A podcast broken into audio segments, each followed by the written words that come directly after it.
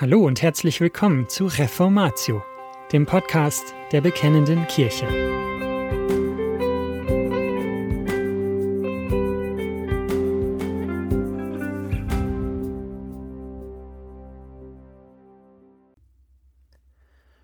Zum Buch Hiob, Teil 1 Wenn Christen Leid und Verzweiflung erleben, hoffen sie, Antworten auf ihre Fragen im Buch Hiob zu bekommen. Es sind Fragen wie diese. Warum gibt es Leid in der Welt? Wer ist schuld, wenn Menschen leiden? Wie kann Gott ungerechtes Leid zulassen? Was ist der Sinn des Leidens? Und auch Hiob fragte, warum lässt er Lebensmüden noch das Licht sehen und gibt Leben den Verbitterten? Ja, im Buch Hiob werden viele Fragen aufgeworfen. Aber welche Antworten will das Buch geben? Was ist die entscheidende Frage, die das Buch beantworten will? Was ist die Gesamtbotschaft des Buches? Was für alle Bücher der Heiligen Schrift gilt, trifft insbesondere auf das Buch Hiob zu.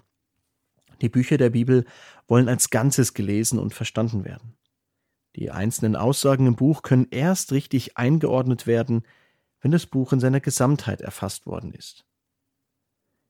In einer dreiteiligen Serie soll die Gesamtbotschaft des Buches entfaltet werden. Dabei begegnet uns eine besondere Gefahr. Ebenso wie die Freunde Hiobs tappt man schnell in die Falle, die Botschaft des Buches auf einen einfachen Nenner bringen zu wollen. Dann aber würde man die vielschichtige Botschaft des Buches übersehen. Das Buch Hiob berichtet von Personen, die durch die Nennung ihrer Namen, die Erwähnung ihrer Herkunftsorte und das Aufgreifen in Hesekiel 14 sowie in Jakobus 5 nicht als fiktive, sondern als historische Personen anzusehen sind. Offen bleibt jedoch, wer das Buch geschrieben hat und wann dies geschah. Die erzählte Geschichte des Buches unterscheidet sich in Form und Stil von jedem anderen Buch der Bibel. Man bekommt beim Lesen leicht den Eindruck, im Theater zu sitzen und ein Drama mit wenigen Darstellern zu verfolgen. Da ist zunächst Gott, der zulässt, dass sein gottesfürchtiger Diener Hiob von Satan attackiert werden darf. Dieser Hiob leidet unter seiner Situation, hält aber an Gott fest. Hiob wird von seinen Freunden besucht, die ihm in seiner Not helfen wollen. Das Geschehen kommt im Wesentlichen durch Monologe und durch Dialoge voran. Das Drama liegt in den Ideen und in der Logik der vorgebrachten Argumente. Auch der Aufbau des Buches ist planmäßig angeordnet. Die geschichtliche Einleitung bilden die Kapitel 1 und 2. Sie gewähren einen Einblick hinter die Kulissen in die unsichtbare Welt. Nachdem Hiob als gottesfürchtig und wohlhabend vorgestellt worden ist, erlaubt Gott dem Satan, den Glauben Hiobs herauszufordern. Hiob hält diesem Test zunächst ohne ein Wort der Klage stand. Danach folgt die Klage Hiobs in Kapitel 3. Die führt dann zu drei Rederunden der Freunde Hiobs und Hiobs Reaktionen darauf, in den Kapitel 4 bis 27. In den Kapitel 28 bis 31 setzt Hiob zu einer letzten Verteidigungsrede an, bevor sich dann in den Kapitel 32 bis 37 Elihu, ein vierter Freund, einschaltet. Er kritisiert sowohl Hiob als auch seine Freunde. Zuletzt in den Kapitel 38 bis 42 folgt die Antwort Gottes. Sie ist eine Demonstration seiner Größe, die Hiob dazu veranlasst, sich demütig der Hand Gottes unterzuordnen. Den geschichtlichen Abschluss bildet das Kapitel 42. Hiobs Ansehen und Wohlstand sind wiederhergestellt. Wie sollen wir das Buch Hiob richtig verstehen? Indem im Folgenden die Geschichte aus der Perspektive der einzelnen Charaktere des Buches untersucht wird, bieten sich mehrere Zugänge zu dem Buch an. Ich beginne in diesem ersten Teil der Serie mit der Perspektive Gottes. Hierbei geht es um die Fragen, wie handelt Gott in dieser Welt? Was sagen das Buch und die geschilderten Ereignisse über Gott aus? Diese Perspektive geht davon aus, dass die entscheidende Aussage des Buches in Hiob 1, Vers 5 steht. Das Gespräch zwischen Gott und Satan ist Auslöser für den Inhalt dieses Buches. Sie bietet somit den Hintergrund für das, was im Buch Hiob folgt. Beachtenswert ist aber, dass dieses Gespräch im Himmel stattfindet und daher lediglich dem Leser, nicht aber Hiob und seinen Freunden bekannt ist. Nachdem Gott Hiob als rechtschaffen bezeichnet hat, zieht Satan Hiobs Motive in Zweifel und unterstellt, dass Hiob nur dazu gottesfürchtig lebt, um von Gott Gutes zu empfangen. Dieser Vorwurf Satans hinterfragt nicht nur Hiob, sondern vor allem Gottes Art und Weise, wie er in dieser Welt handelt. Die Behauptung Satans lautet, wenn Gott die belohnt, die gerecht leben, dann leben die Menschen nur gerecht, um belohnt zu werden. Gott, so die indirekte Behauptung Satans, schafft sich auf diese Weise Söldner, die für ihn arbeiten, damit sie von ihm etwas bekommen. Satan geht von der gegenseitigen Abhängigkeit von Gott und den Menschen aus. Der Mensch braucht Gott und Gott braucht den Menschen. Auch wenn die Perspektiven von Hiob und die der Freunde, die in den nächsten Teilen dieser Serie verfolgt werden, mehr einen existenziellen Zugang zum Buch ermöglichen, bietet die Perspektive auf Gott den eigentlichen Ausgangspunkt für das Verständnis des gesamten Buches. Der eigentliche Zweck des Buches ist, wie denkt man richtig über Gott, wenn der Glaube durch Schwierigkeiten herausgefordert wird? Damit wird deutlich, dass viele Fragen, die möglicherweise an das Buch Hiob gestellt werden, vom Buch nicht beantwortet werden wollen. Selbst Hiob erfährt nicht, warum er leiden muss. Hiobs Trost liegt nicht im Wissen über den Grund oder den Zweck seiner Umstände, sondern in Gottes Charakter. Das wird deutlich, wenn Hiob am Ende des Buches sagt, in Kapitel 42, Vers 5, Vom Hörensagen hatte ich von dir gehört, jetzt aber hat mein Auge dich gesehen. Was hat Hiob also über Gott erfahren? Es sind drei wesentliche Eigenschaften Gottes, die im Buch Hiob betont werden. Erstens Gottes Freiheit. Das, was sowohl für Hiob als auch für seine Freunde überraschend war, ist die Freiheit Gottes. Die Freunde Hiobs als auch Hiob selbst gingen von einer Grundüberzeugung aus. Dem Gerechten wird es gut gehen und der Gottlose muss leiden. Der Umkehrschluss für Hiobs Freunde lautete, wenn jemand leidet, muss er gesündigt haben.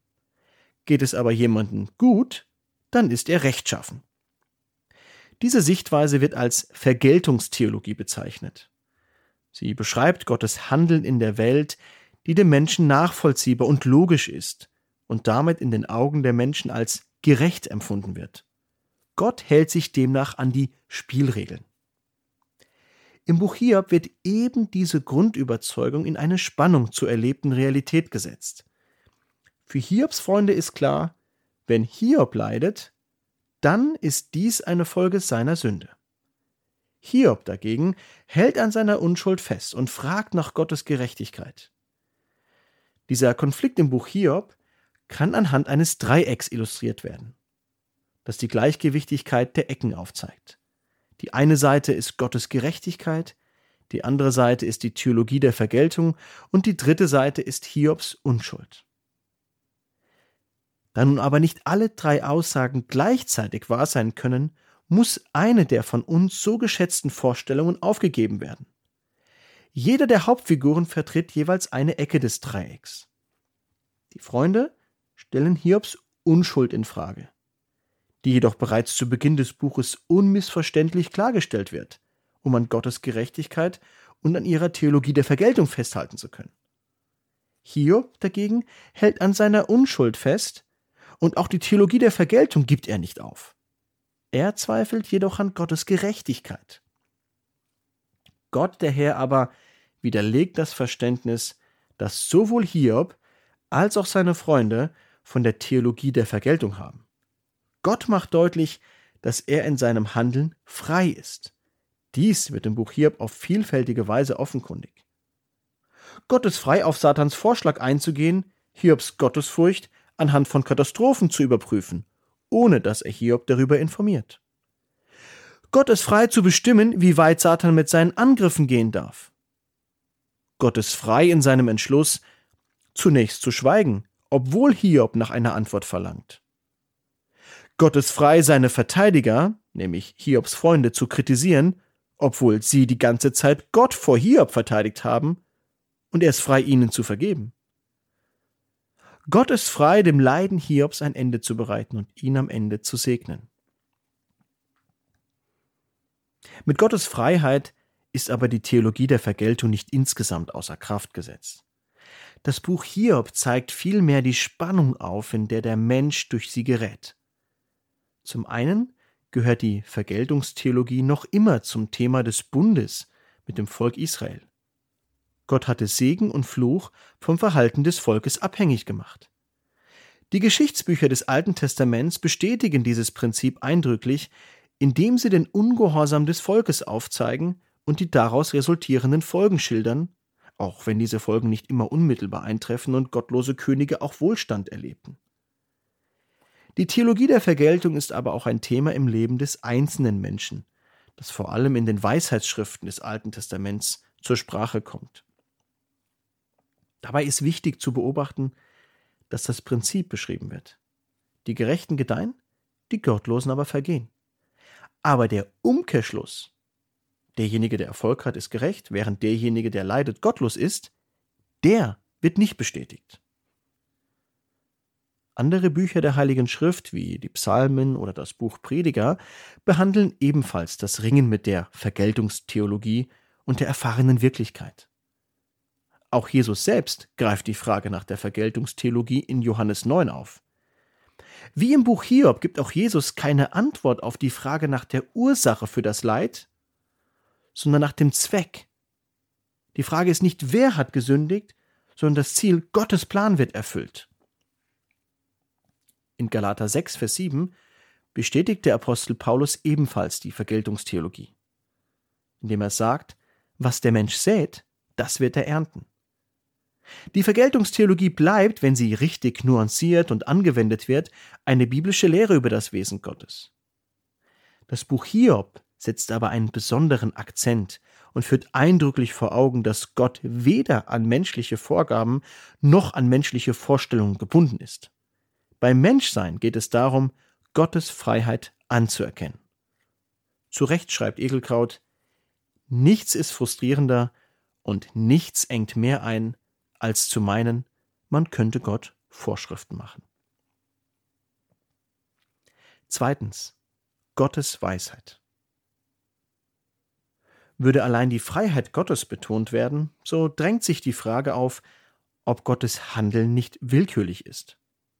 Ja, das Buch lenkt die Aufmerksamkeit weg von der Vorstellung, Gott handle in der Welt ausschließlich nach einem bestimmten Schema. Aber das Buch bietet noch eine weitere Sicht auf Gott, die Weisheit Gottes. Nach den Dialogen zwischen Hiob und seinen Freunden in den Kapitel 3 bis 27 spricht Hiob ein letztes Wort zu seinen Freunden. Die Freunde behaupteten, dass ihren Ausführungen Einsicht und Weisheit zugrunde liegt. Hiob dagegen wird der Weisheit abgesprochen. Auf diese Behauptung erwidert Hiob, dass ihre Sicht von Weisheit nicht funktioniert. Dabei wird er oft ironisch. Für Hiob ist klar, dass der Ort der Weisheit für Menschen nicht erreichbar ist. Und Weisheit auch nicht käuflich ist. Und Gott allein den Ort der Weisheit und den Weg zur Weisheit kennt. Hiob Kapitel 28. Als Gott dann aber ab Kapitel 38 selbst das Wort ergreift, nimmt er das Thema der Weisheit wieder auf. Gott fordert Hiob auf, eine Reihe von Fragen zu beantworten. Mit diesen Fragen bringt Gott zum Ausdruck, dass er als Schöpfer am besten weiß, was diese Welt zusammenhält und wie sie funktioniert. Hiob dagegen bleibt auf alle Fragen zur Entstehung und zum Funktionieren der Schöpfung sprachlos. Hiob hatte Gott zwar Weisheit zugestanden, aber in den Kapiteln 29 bis 31 hatte Hiob so gesprochen, als ob er wisse, wie die Welt funktioniert. Hiob war der Auffassung, dass auch Gott sich an die Spielregeln halten müsse, an die Theologie der Vergeltung. In seiner Rede zeigt Gott auf, wie er nicht nur die Welt erschuf, sondern sie auch jetzt erhält. In seiner Weisheit, die den Menschen nicht verständlich ist, sie ist unergründlich, regiert Gott die Welt. Was aber ist mit den Dingen, die das Leben bedrohen? In einer zweiten Rede, in Kapitel 40 bis 41, geht Gott auf diese Frage ein. Ja, die Welt ist gefährlich. Es gibt stolze und überhebliche Menschen mit bösen Absichten und es gibt Lebewesen wie Behemoth und Leviathan, die für den Menschen unkontrollierbar sind. Gott gibt zur Antwort, dass er diese Bedrohungen kennt und sie dennoch nicht beseitigt. Aber er hält sie unter seiner Kontrolle. Die Frage, die sich Hiob stellt und die damit auch dem Leser gestellt wird, lautet Vertraust du dem Schöpfer und Erhalter der Welt, auch wenn du sein Handeln nicht verstehst? Statt bis in Einzelheiten hinein verstehen zu müssen, wie Gott handelt, geht es darum, Gottes Weisheit zu vertrauen. Nicht Kontrolle, sondern Vertrauen soll die Haltung des Menschen gegenüber Gott kennzeichnen. Gott hat das Leben der Menschen in der Hand. Und er kontrolliert auch das Böse, das den Menschen bedroht. Drittens. Gottes Güte. Eine weitere Eigenschaft Gottes, die im Buch Hiob hervorgehoben wird, ist die Güte Gottes. Jakobus 5, Vers 11 weist auf Gottes Barmherzigkeit hin und auf sein Mitgefühl gegenüber Hiob. Das verwundert auf den ersten Blick. Inwiefern zeigt sich Gott gegenüber Hiob als mitfühlend und barmherzig? Es war doch Gott, der Satan die Erlaubnis gab, Hiob anzugreifen. Gott war es doch, der Hiob aus dem Sturm heraus eine Frage nach der anderen stellte. Wie passt die Aussage aus dem Brief des Jakobus zu dem, wie Gott im Buch Hiob vorgestellt wird? Die Antwort ist, Gottes Mitgefühl und Barmherzigkeit Hiob gegenüber zeigt sich in verschiedener Weise. Zum einen, Gott korrigiert Hiob. Hiob hatte Gott herausgefordert. In den Kapitel 29 bis 31. Gott schwieg dazu sehr lange. Dann endlich kommt es in Kapitel 38 zur Begegnung von Gott und Hiob. Gott antwortet Hiob aus einem Sturm. Gott tritt gewaltig auf und es donnert eine Frage nach der anderen auf Hiob herab. Aber Gott macht Hiob nicht einfach mundtot. Im Gegenteil. Gott nimmt Hiob ernst. Gott geht auf seine Fragen ein. Er geht auch auf Hiobs Siegessicherheit ein. Und er fordert ihn auf besondere Art und Weise heraus. Dieses ausführliche Gespräch Gottes mit einer einzelnen Person ist in der Bibel einmalig. Und Gott wird dabei sehr persönlich. Und er spricht Hiob immer wieder direkt an. Zuletzt muss Hiob zugeben, dass er zu weit gegangen ist. Er war anmaßend und überheblich. Und zu dieser heilsamen Selbsterkenntnis hatte Gott ihn gebracht. Es ist als Zeichen der Liebe und der Güte Gottes anzusehen, dass Gott Hiob an diesen Punkt geführt hat, dass Hiob allein Gott nötig hatte und nicht Gottes Gaben. Zum anderen, Gott rechtfertigt Hiob. Wonach sich Hiob sehnte, war, vor Gott zu bestehen. Diesen Wunsch erfüllt Gott Hiob auf dreifache Weise. Zunächst sagt er, dass im Gegensatz zu den Freunden Hiob richtig von Gott sprach in Hiob Kapitel 42, Vers 7. Dann bezeichnet Gott Hiob dreimal mit dem würdevollen Titel meinen Diener im Kapitel 42, die Verse 7 und 8. Ein Titel, wie Mose oder andere Propheten beschrieben werden. Und drittens ist es Hiob, der ironischerweise für seine Freunde ein Opfer darbringen muss, damit den Freunden vergeben wird, obwohl diese ja als Gottes Verteidiger aufgespielt hatten. All diese Dinge sind Zeichen der Barmherzigkeit Gottes, dass Hiob von Gott angenommen wird. Und zum anderen beschenkt Gott Hiob. Am Ende ist Hiobs soziale Stellung wiederhergestellt. Und sein Vermögen übertrifft sogar das, was er zuvor besessen hat. Auch Kinder werden ihm wiedergeboren. Statt lebensmüde, wie in Kapitel 3, ist Hiob am Ende lebenssatt. Wichtig ist hierbei aber, dass Hiob diese Dinge erst am Ende erlebt. Zuerst ist die Beziehung zu Gott wieder zurechtgerückt und erst dann erfährt Hiob diesen materiellen und sozialen Segen. Als Hiob die Worte aussprach, vom Hörensagen hatte ich von dir gehört, jetzt aber hat mein Auge dich gesehen. Da wusste Hiob noch nicht, dass er diesen Segen erfahren wird. Auch Hiob lebte im Glauben und nicht im Schauen. Gott schüttet auch in diesem Fall unverdient seinen Segen über Hiob aus. Gott bleibt auch hier kein Schuldner der Menschen. Wie aber kann der materielle Segen Hiobs aus neutestamentlicher Perspektive verstanden werden? Jakobus 5, die Verse 7 bis 11, illustrieren seinen Aufruf zu Geduld im Blick auf das Warten, auf das Wiederkommen von Jesus mit der Standhaftigkeit Hiobs. Jakobus bezieht sich ausdrücklich auf das Ende Hiobs. In diesem Sinne beschreibt Hiobs materieller Segen die Güte Gottes, die Christen nach dem Wiederkommen von Jesus erwartet. Wie hilft uns die Perspektive Gottes im Buch Hiob, Leid im Leben zu begegnen? Die Perspektive Gottes fordert uns heraus, den Trost nicht in den Erklärungen über die Ursachen zu suchen. Es geht nicht um Verstehen, sondern um Vertrauen. Es geht nicht um Kontrolle, sondern um Glauben. Gottes Charakter zu kennen, ist mehr wert, als die Ursachen unserer Umstände zu kennen. Keine Kontrolle zu haben heißt, nicht zu wissen, warum mir dies oder jenes passiert und dennoch Gott zu vertrauen. Das wahre Verständnis des Buches Hiobs wird erst mit Jesus Christus erreicht. In ihm, dem Sohn Gottes, werden Gottes Freiheit, Gottes Weisheit und Gottes Güte sichtbar. In seiner Freiheit will Gott den Weg der Weisheit, selbst das Böse der Menschen zu gebrauchen, indem er verraten und gekreuzigt wird, um seine Gnade, nämlich Vergebung und Heiligung, den Menschen zu erweisen. Und das war's schon wieder mit dieser Folge von Reformatio. Wenn Sie selbst eine Frage an uns haben, laden wir Sie herzlich dazu ein, uns diese zu schicken.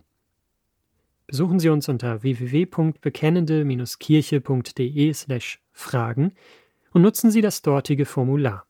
Wir werden Ihnen darauf antworten und, so Gott will, Ihre Fragen klären. Außerdem können Sie auf der Seite der Bekennenden Kirche wie gewohnt die Beiträge aus der BK lesen, die Zeitschrift abonnieren und unsere Arbeit mit einer Spende unterstützen. Alle Links finden Sie auch in der Beschreibung dieser Folge des Podcasts.